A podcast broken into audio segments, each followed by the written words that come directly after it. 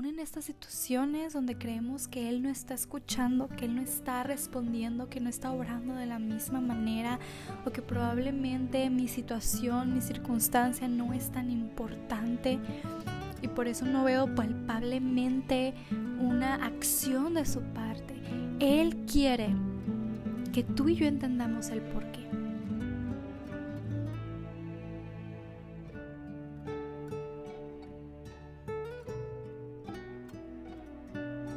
Bienvenida una semana más a tu podcast durante el día Un Respiro. Hoy contigo Gisela Monte.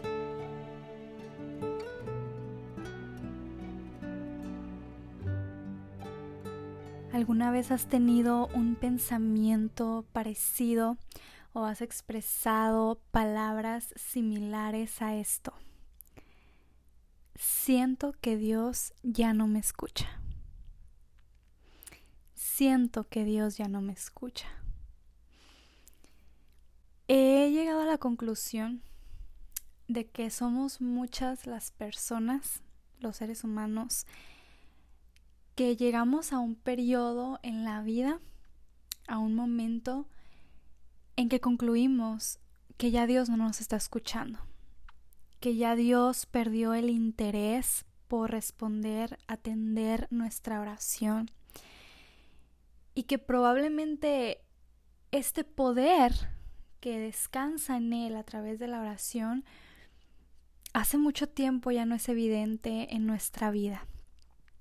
Hablando con algunas mujeres, incluso viendo en mi propia vida hace tiempo atrás y específicamente en ciertas circunstancias que puedo recordar muy bien, em, pienso eso, que, no soy la única que he expresado estas palabras. Siento que Dios ya no me escucha. Y probablemente tú que me escuchas puedes compartir esto y probablemente lo estés pensando ahora mismo. Que no hace mucho tú tuviste este pensamiento en tu mente o ahora que lo menciono dices, me identifico en este momento de mi vida. Yo puedo concluir que Dios ya no me atiende como antes, que Dios ya no me responde como antes, que yo no siento lo mismo al orar o después de estar rogándole a Dios por alguna situación, por alguna persona. Y es increíble porque aún en la misma palabra de Dios vemos momentos en que ciertos hombres llegaron a concluir esto y decir, Señor, ¿hasta cuándo me vas a ignorar prácticamente? ¿Hasta cuándo me vas a dejar así? ¿Hasta cuándo voy a escuchar tu voz? ¿Hasta cuándo vas a atender mi voz? Así que es muy interesante pensar en esto. ¿Por qué? Porque somos muchas las mujeres que lo experimentamos, ahorita enfocándonos en nosotras, ¿verdad? Y eso me hace pensar que puede ser como otras luchas que enfrentamos muy parecidas y que probablemente el, el problema sea más común de lo que pensamos, sea más repetitivo en una y otra mujer de lo que podamos llegar a creer. Lo que a mí me encanta es que Dios siempre se encarga de dejarnos en claro lo que está pasando. Solamente hay que escuchar, hay que atender, hay que estar prestas para aprender, ¿verdad? Lo que nos quiere decir, pero Él se encarga de dejarnos saber. Aún en estas situaciones donde creemos que Él no está escuchando, que Él no está respondiendo, que no está obrando de la misma manera, o que probablemente mi situación, mi circunstancia no es tan importante, y por eso no veo palpablemente una acción de su parte. Él quiere que tú y yo entendamos el por qué. Y es lo que quiero que platiquemos el día de hoy. ¿Por qué? Algo que yo he podido concluir al pasar por estos momentos de desesperación, porque esa es la verdad, una se desespera, una se desanima, una se confunde e incluso la fe se debilita. Y algo que yo he aprendido intentando aferrarme a la palabra de Dios, intentando encontrar una respuesta en la palabra de Dios de por qué siento que Él ya no me escucha. Es que no se trata de que Él no esté escuchando. No se trata de que Él ha dejado de hacer su parte. Todo lo contrario, sabes que la oración es una invitación. Y no solo es una invitación de parte de Dios, sino es un mandato. Eso quiere decir en el carácter firme de Dios que Él sigue viendo la oración como esto. Te invito, te mando, aquí te espero. Y yo he concluido que la que falla muchas veces en esta situación de la relación, la comunicación con Dios, es mi propia carne, soy yo misma. Y yo misma represento el obstáculo en mi oración, en mis oraciones. Y la palabra de Dios lo deja muy claro. Hoy quiero compartirte, hoy me quiero enfocar en tres razones específicas por las cuales nuestras oraciones son estorbadas. Solo tres áreas y en un futuro eh, me encantaría tomar la oportunidad para seguir hablando porque sabemos que la Biblia es rica en cuanto al tema de la oración. Es un arma fundamental en la vida del creyente. Entonces la Biblia habla muchísimo acerca de esto y podemos seguir hablando, pero hoy me quiero enfocar en estas, en estos, perdón, tres obstáculos que no están permitiendo que nuestras oraciones lleguen con agrado delante de la presencia de Dios y que estorban la comunicación y que impiden esa respuesta, ese impacto, ese poder que queremos ver, esa acción que queremos ver de parte de Dios después de orar. Hay asuntos de nuestro corazón. Hay asuntos de nuestro corazón que están siendo obstáculos, que están siendo límites en esta comunicación, en esta comunión, y el primero de ellos es el pecado sin confesar o los pecados sin confesar. ¿Sabes qué me preocupa a mí? Algo que veo mucho en mí misma, porque bueno, pues somos hijas de Dios luchando en esta misma batalla, ¿verdad? Y, y, nos podemos identificar en muchas luchas similares. Pero algo que me preocupa que veo en mí es que yo tiendo mucho a acostumbrarme a los malos hábitos. Y creo que eso viene de cualquiera, pero pues yo lo veo de primera mano. Por ejemplo, en mi casa, que ahora mismo tengo una pila de trastes que estoy intentando evitar desde ayer. Y, y he tenido el tiempo. He tenido el tiempo de lavarlo, pero digo, ay, pues voy a hacer otra cosa primero. Mm, voy a hacer otra cosa primero. Y ahí está la pila esperándome para ahorita que termine de grabar este podcast ponerme a lavarlos. Em, es un mal hábito a veces el dejar las cosas para después cuando se pueden hacer en el momento, ¿verdad? A veces sí es necesario, bueno, hay prioridades o se necesita un descanso, lo que sea, voy a dejar eso, no me voy a afanar, luego continúo. Pero sinceramente yo me doy cuenta en mi vida que a veces dejo pasar este tipo de cositas que sí puedo atender, que sí tengo el tiempo, que no estoy cansada, pero simplemente no me gusta lo que sea y lo dejo para después. Es un mal hábito al que uno se acostumbra. Y bueno, ¿cuántos malos hábitos podríamos mencionar, verdad? Yo creo que todos podríamos dar una lista. Tal vez eh, la hora de dormir, que a lo mejor tenemos un mal hábito de no tener una hora fija, perdón, y no poder descansar las horas que necesitamos. A lo mejor el mal hábito de no sé, de estar presente en conversaciones que sabemos que no debemos estar y no, no saber cómo salir de ahí, pero pues lo sigo haciendo, lo sigo haciendo. A lo mejor el mal hábito eh, de contradecir a nuestro esposo todo el tiempo en público, a lo mejor el mal hábito de siempre dejar las cosas para el último momento y entonces hacerlas súper rápido y mal a como lo pudimos haber hecho con tiempo. Y, si te fijas podemos ver malos hábitos muy grandes, muy significativos y aún pequeños, pero que siguen afectando la vida diaria. Pero nos acostumbramos. ¿Y por qué lo menciono en este punto que te, que te digo que el primer obstáculo que yo veo en la Biblia o un obstáculo que yo veo en la Biblia para la oración es el pecado sin confesar, porque el pecado sin confesar también es algo a lo que nos acostumbramos, el no confesar pecado. Y a veces vemos este tema de, ah, confiesa tus pecados, pide perdón a Dios, como algo que, que es para los primerizos, que es para aquella gente que está viniendo al Evangelio, aquellos que no son salvos o que llevan tan poco, o para la clase de niños y adolescentes, pero pocas veces lo vemos como un reto diario en la vida de cualquier creyente, por más maduro o firme que esté, ¿verdad? El pecado sin confesar se convierte en un hábito, en una costumbre, nos acomodamos muy bien e incluso al punto de que ya no pensamos que eso puede ser lo que está estorbando nuestras oraciones.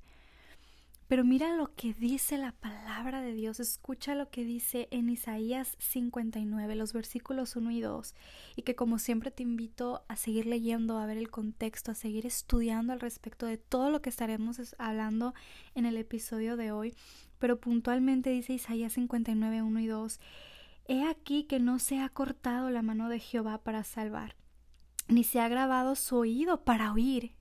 Escucha esto.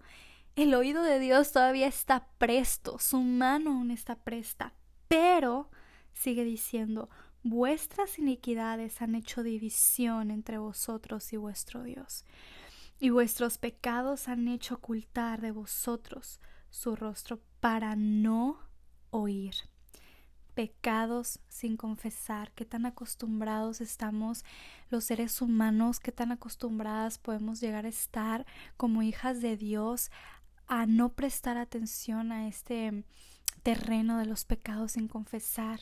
Sé que ahí hay algo que no he estado de cuentas con Dios, que no he arreglado delante de Él, que no he tomado la decisión, que no he confesado, que no me he humillado pero lo ignoro porque puede ser incómodo, porque puede ser vergonzoso, porque puede ser, mm, ¿verdad?, frustrante, porque ya pasó hace tanto, porque puede no tener importancia, pero aquí dice que su oído se acorta para no oír, se frena, se limita. Mira, yo te invito a, a lo práctico, de verdad que si Dios te está hablando en algún pecado o pecados que tú sabes que estás a lo mejor luchando en el presente o a lo mejor ya hizo un daño bien grande en tu vida pero nunca lo has confesado, si tú estás consciente de eso, lo más práctico es ponle pausa a este episodio y ponte a orar delante de Dios, confiesa, humíllate. Y si probablemente ahorita no es un buen tiempo para hacerlo, mira, no vayas hoy a dormir sin estar a cuentas con Dios, porque ese pecado sin confesar está estorbando tus oraciones está estorbándote. Puede ser algo reciente, puede ser algo arraigado desde hace años, pero para Dios no pierde efecto por el hecho de que ya pasó tanto tiempo. Para Dios sigue siendo un obstáculo real, presente. Entonces, aquí la acción debe venir de nuestra parte. Ya Él nos está invitando a la confesión, a la oración, pero nosotras debemos de tomar el paso. Ok, si hay un pecado, si hay una situación aferrada a tu conciencia que ahorita está ahí, es tiempo de que hagas algo. Es tiempo de que yo haga algo, es tiempo de que agarremos esto y, no lo veamos como un buen consejo más, ¿verdad? Oh, ahora entiendo, mira qué versículo tan interesante. No, hazlo real en tu vida. Hay que hacerlo real, hay que confesar, hay que ponernos manos a la obra, porque eso está estorbando nuestras oraciones. Y recuerda que la oración es un arma en esta guerra. Y si tú dices, bueno, estoy, estoy dispuesta a sacrificar la oración por no enfrentarme a esos pecados y confesarlos, estás sacrificando una de las mayores armas para tener victoria. Y la única culpable serás tú por tomar esa decisión. No sacrifiques la oración por ese pecado tan difícil, porque ya pasó, porque está arraigado en tu presente el día de hoy, en tu mente, en tu conciencia, en tus acciones. No sacrifiques una de las mayores armas que tienes para experimentar la victoria en tu vida espiritual, solo por no confesar, confiesa. Y el siguiente obstáculo del que te quiero hablar el día de hoy va muy, muy, ah, perdón, muy, muy de la mano de este primer punto de los pecados sin confesar. Pero este otro nos, nos enfrenta aún mucho más con nuestra naturaleza caída, pecaminosa, vanagloriosa. Y ese segundo obstáculo que yo encuentro en la palabra de Dios es el rencor el rencor, algo que no es sorpresa, es que somos tan orgullosos, todos los seres humanos. Porque la Biblia habla de que incluso la vanagloria de la vida es una de las cosas de las que más nos jactamos y se levanta nuestra soberbia y de lo que más nos hace tropezar en el día a día. Somos orgullosos. ¿Y sabes cuál es un tema gigante con el que batallamos? Con el rencor. El rencor. Y yo lo puedo ver bien claro, que el Señor nos habla de esto, pero también como un estorbo para la oración. En Marcos capítulo 11 versículo 25 dice la palabra de Dios, y cuando estéis orando, perdonad. Perdonad, dice la palabra de Dios. Si tenéis algo contra alguno, para que también vuestro Padre que está en los cielos os perdone a vosotros vuestras ofensas. Perdonad. De verdad que es una palabrita, pero cómo nos cuesta, porque es que el perdón implica que nosotros vamos a llegar a un punto de humillación. Aunque seamos nosotros los que estamos ofreciendo el perdón, el perdón. ¿Por qué? Porque si nos tiene que bajar esa careta de soberbia, de que mm, tú no eres digno de mi perdón o digna de mi perdón, para poder tener misericordia de alguien. Entonces el perdonar cuesta porque va involucrado el orgullo de nosotros, el ego de nosotros. Perdonar cuesta. Pero hay que vencer el orgullo, hay que vencer el rencor, porque esto está estorbando nuestras oraciones. Y te digo que va muy apegado con el punto número uno. ¿Por qué? Porque si nosotras no somos capaces de perdonar, ¿cómo podemos venir a pedir misericordia a Dios para la confesión de pecados y para quitar este obstáculo del camino de la oración? Esto me hace pensar mucho en esta historia que nos relata en uno de los evangelios acerca de los dos deudores. Tú recuerdas que el Señor Jesucristo relata que había un hombre que debía una suma incalculable a su amo. Diez mil talentos. Y lo único con que podía ni siquiera poder pagarle, pero lo único que podía compensar mejor dicho, el hecho de que este hombre no podía pagar nada, era que el amo tomara todo lo valioso que tenía y esto era la vida de él, de su esposa y de sus hijos, y venderlos a la esclavitud. Pero este siervo ruega por misericordia, porque él sabe que no puede pagar y no quiere pagar con la vida de él y de su familia. Y este amo tiene misericordia. Pero ¿qué pasa? Que después él se encuentra con un consiervo, dice la palabra de Dios, con alguien igual a él, igual de humilde, ¿verdad? Igual de eh, que no tiene los recursos tampoco, con un alguien semejante en, en posición social, en trabajo, es un consiervo.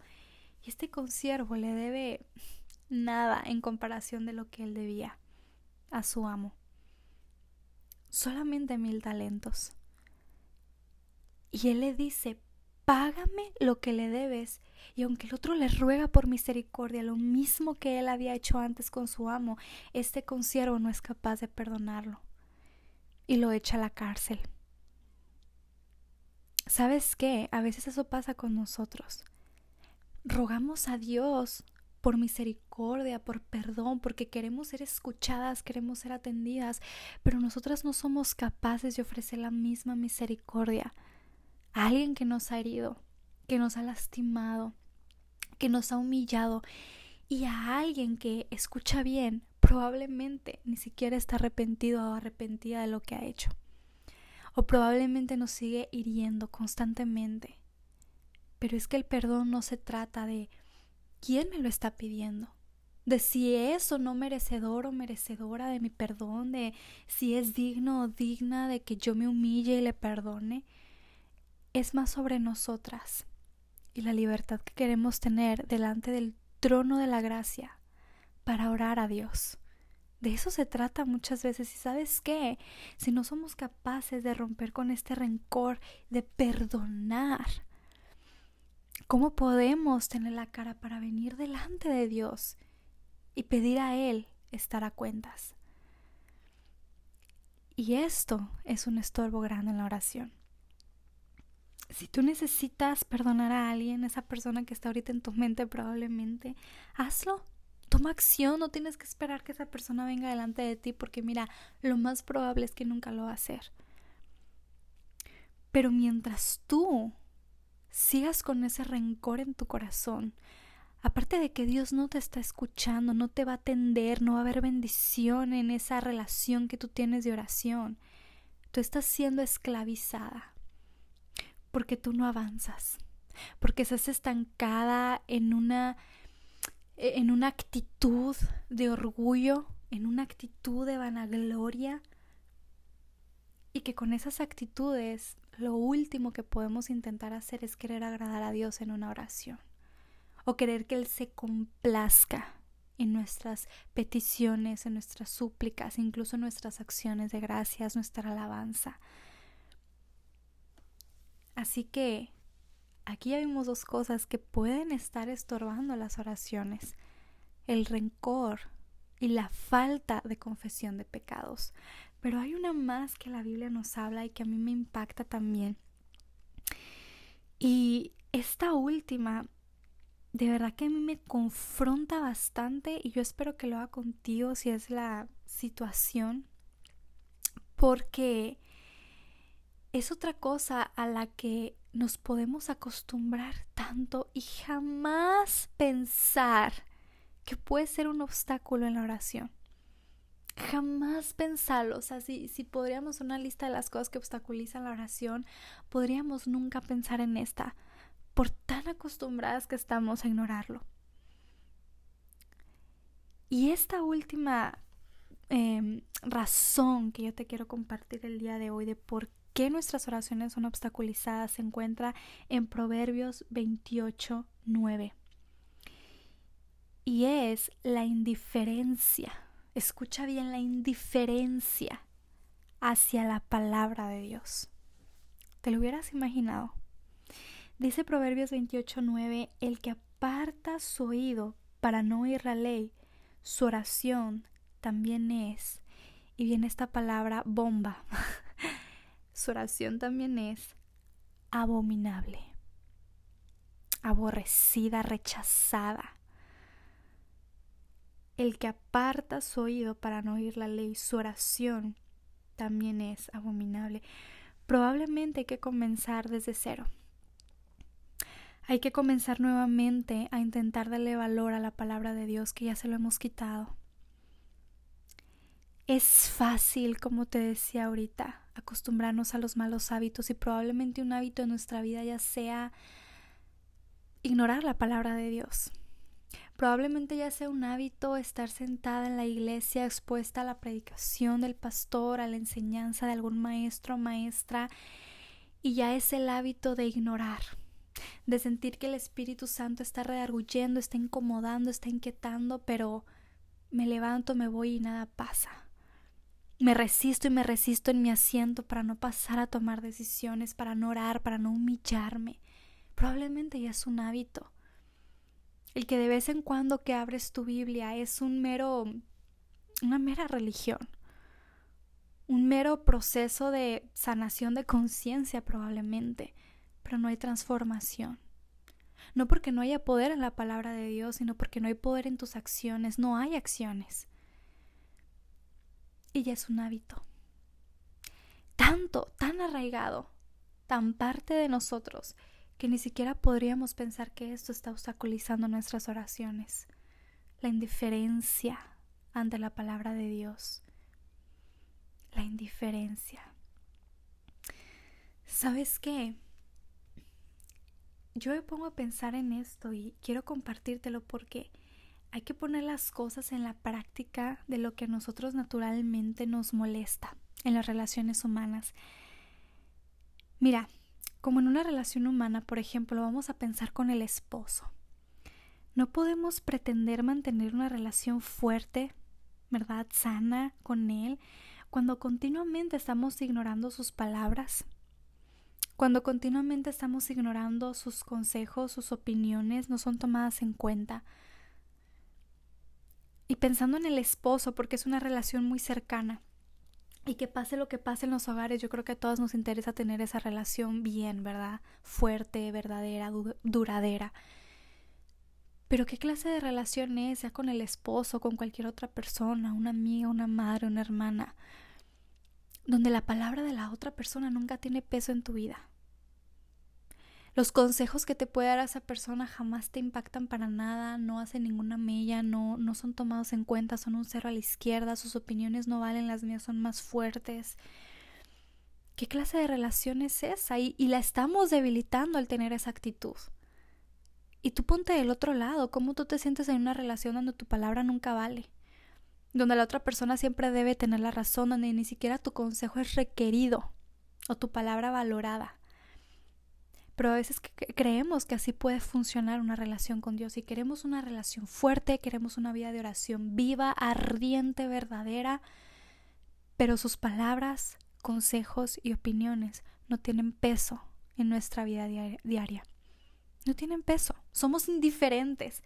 Es decir, queremos tener una relación fuerte con Dios, pero cada cosa que viene de allá para acá, cada palabra, cada cosa que viene de parte de Él, es o tan examinada que estamos buscando cualquier motivo para ignorarla o es simplemente rechazada y somos indiferentes. De verdad es que necesitamos ir a la acción. Restaurar la relación íntima con la palabra de Dios, no solamente en la oración, la palabra de Dios. Porque hay que recordar que es una comunicación de dos. Nosotros le escuchamos, le atendemos y también hablamos con Él. Pero no se puede solamente de un lado. Y a veces creemos que ser indiferentes a la palabra de Dios es estar completamente alejada de toda enseñanza, de toda predicación, de toda lectura. Y no necesariamente. Tú sabes que podemos estar expuestas todos los días, que ahora es tan posible por medio del Internet todos los días, constantemente a palabra de Dios. Incluso tú puedes tener tu tiempo de devoción con Dios, pero eso no significa que tú estás haciendo, eh, que tú estás valorando esta palabra. Tú puedes estar completamente expuesta a palabra de Dios y ser indiferente. ¿Por qué? Porque hay que recordar que dice la Biblia que ella es como un espejo. Que ella nos va a confrontar, que nos va a decir las áreas en la vida que hay que cambiar, pero es como cuando tú te levantas en la mañana y antes de salir a llevar a tu esposo al trabajo, a tus hijos a la escuela, a ir de compras, lo que sea que vayas a hacer, vas al espejo de tu baño y él te revela todo lo que necesitas corregir. ¿Verdad? Traes a lo mejor todavía maquillaje corrido del día anterior, traes el cabello muy enredado, traes una mancha en tu blusa, no te habías dado cuenta alguna lagañita por ahí, lo que sea, y tú te tienes que hacer responsable, tomar acción y actuar ante lo que ese espejo te está revelando. Y a veces creemos que con estar expuestas a la palabra de Dios, que igualmente es un espejo, ya la vida va a cambiar mágicamente y no. Porque la Biblia, la Biblia sí dice que ella misma es viva, es eficaz, tiene poder, no es como cualquier espejo inmaterial de este mundo, perdón, material de este mundo pero tiene poder para impactar la vida, para revelarnos, tiene poder para redarguir en nuestra, en nuestra mente, en nuestro corazón, para enseñar, instruir, etc. Pero el poder de la acción, de la responsabilidad, recae en aquellas que estamos siendo confrontadas, es decir, en nosotras.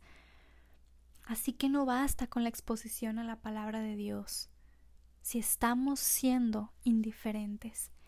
Y para Dios esto tiene tanto peso que si tú le estás ignorando, tu oración también está siendo estorbada. Tú te das cuenta, te das cuenta ¿Cómo puede ser que nosotras seamos las responsables de tener estos sentimientos de abandono por parte de Dios? ¿Cómo puede ser que nosotras estemos sintiendo que Dios no nos escucha, pero ser nosotras las únicas culpables y las que tenemos en nuestras manos el que esto cambie, porque Dios no ha cambiado su promesa de que nos va a escuchar. Y fíjate, algo muy interesante es que la oración no solamente es, como te decía hace unos minutos, una invitación y un mandato, también es una promesa. También es una promesa, dice la palabra de Dios en Mateo 7. Porque todo aquel que pide, recibe, y el que busca, halla, y al que llama, se le abrirá. ¿Qué hombre hay de vosotros que si su hijo le pide pan, le dará una piedra? ¿O si le pide un pescado, un pescado le dará una serpiente? me encanta, me encanta porque de verdad siempre lo lleva hacia aquello que nosotros nos afecta y nos y nos y vivimos, ¿verdad? Cada día y podemos entender. Pero sigue diciendo la palabra de Dios en el versículo 11, pues si vosotros, siendo malos, sabéis dar buenas dádivas a vuestros hijos, ¿cuánto más vuestro Padre? Él, vuestro Padre que está en los cielos, dará buenas cosas a los que le pidan a los que le pidan. Lo que te acabo de leer es Mateo 7, versículos del 8 al 11. ¿Cuánto más? Y no olvidemos que para cumplir una promesa o, o para que una promesa tenga valor delante de alguien, debe haber dos condiciones. Yo las quiero compartir contigo, dos condiciones para que tú creas que alguien va a cumplir una promesa, porque mira, tristemente, humanamente hablando, nosotros estamos tan acostumbrados a que las promesas a veces pierden el valor, a que no tienen valor. ¿Por qué? Porque estamos eh, ya tan prestos, ¿verdad?, a prometer y fallar. Y es lo que esperamos de la gente también. Ya no nos decepciona tanto porque es muy fácil prometer algo y luego no cumplirlo y a la vez cuando alguien lo hace con nosotros no nos sorprende, entonces eso también nos da visa para poder hacerlo de regreso. Y prometemos y no cumplimos y eso está en la boca del hombre. Eso está arraigado en el carácter del hombre que promete, que falla, que no cumple, tristemente.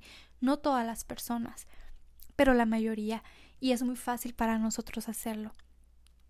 Pero hay dos condiciones para que una promesa tenga valor delante de nosotros. La primera de ellas es que la persona que hace la promesa sea capaz de cumplir con lo que promete.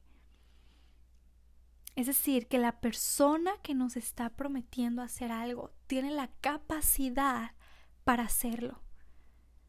Por ejemplo, ¿qué tanto tú vas a creer en la palabra de un hombre que está en bancarrota y que le está prometiendo a tu familia miles de dólares. Pues esa promesa no tiene mucho peso porque para empezar, ya sabes que esa persona no tiene la capacidad para lograrlo. No le vas a creer tanto como a un hombre millonario y que te hace la misma promesa. Obviamente la del palabra del hombre millonario va a tener más peso. No tanto por quién sea él, sino porque él tiene la capacidad de cumplir lo que está diciendo para empezar. Pero segunda cosa, Segunda cosa o condición que debe tener una promesa para tener valor es que la persona que hace la promesa esté dispuesta a hacer lo que promete. Porque no solamente es que yo puedo hacer lo que prometo, sino que yo estoy dispuesta a hacerlo. Es muy diferente. Poder no siempre es tener la disposición de hacer algo. Pero qué increíble porque cuando pensamos en Dios, en su carácter, podemos ver que ambas condiciones se cumplen en este carácter perfecto.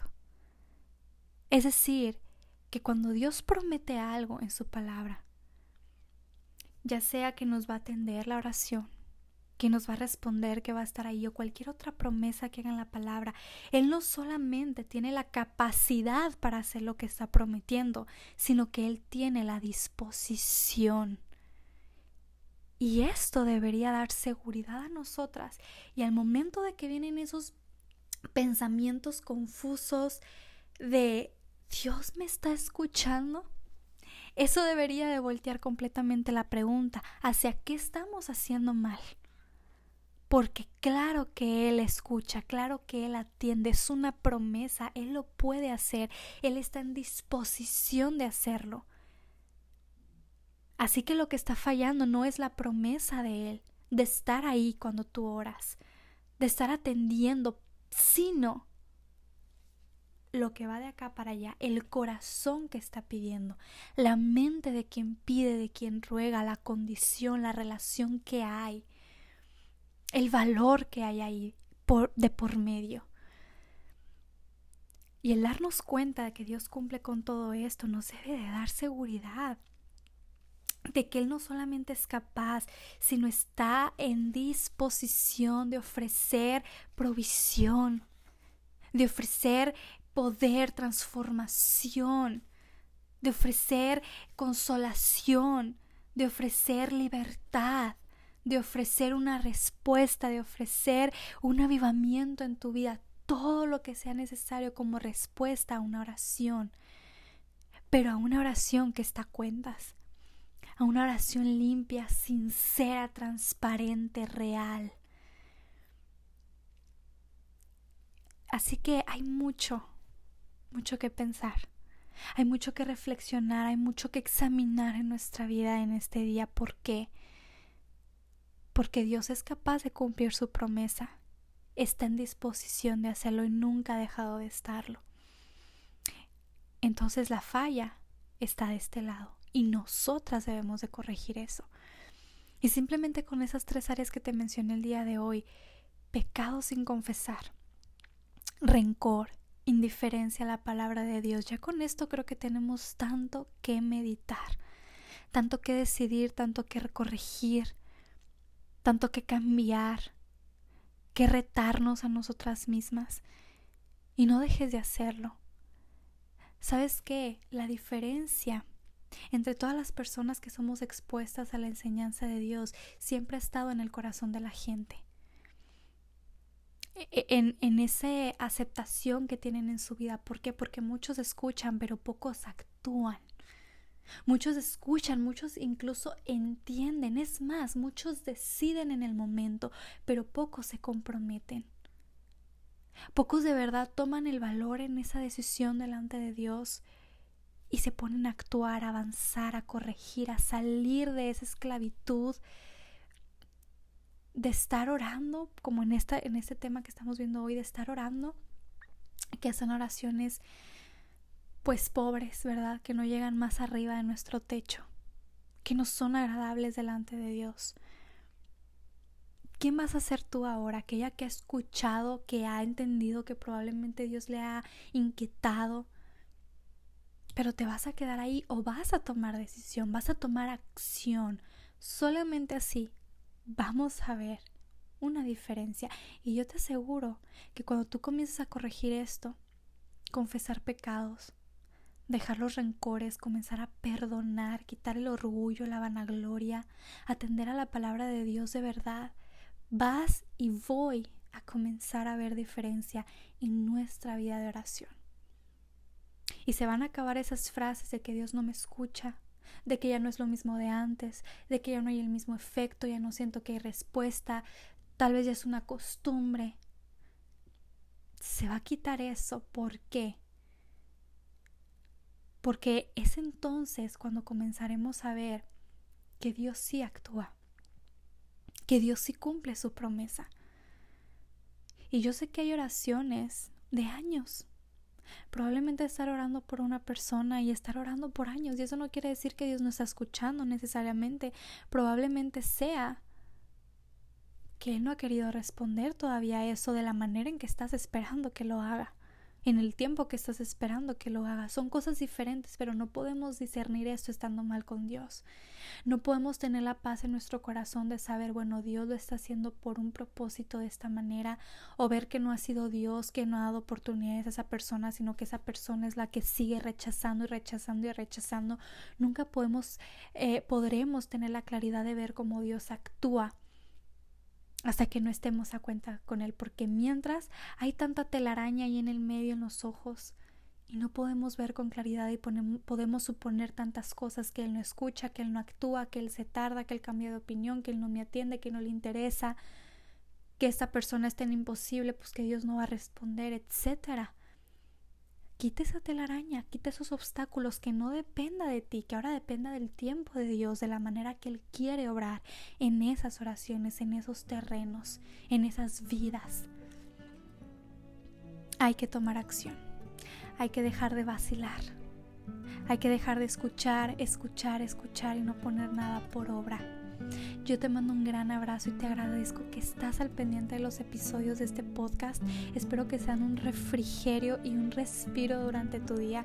Deseo de verdad que todas sigamos aprendiendo, atendiendo y creciendo. Que tengas una linda semana y por aquí te esperamos el próximo lunes con un nuevo episodio.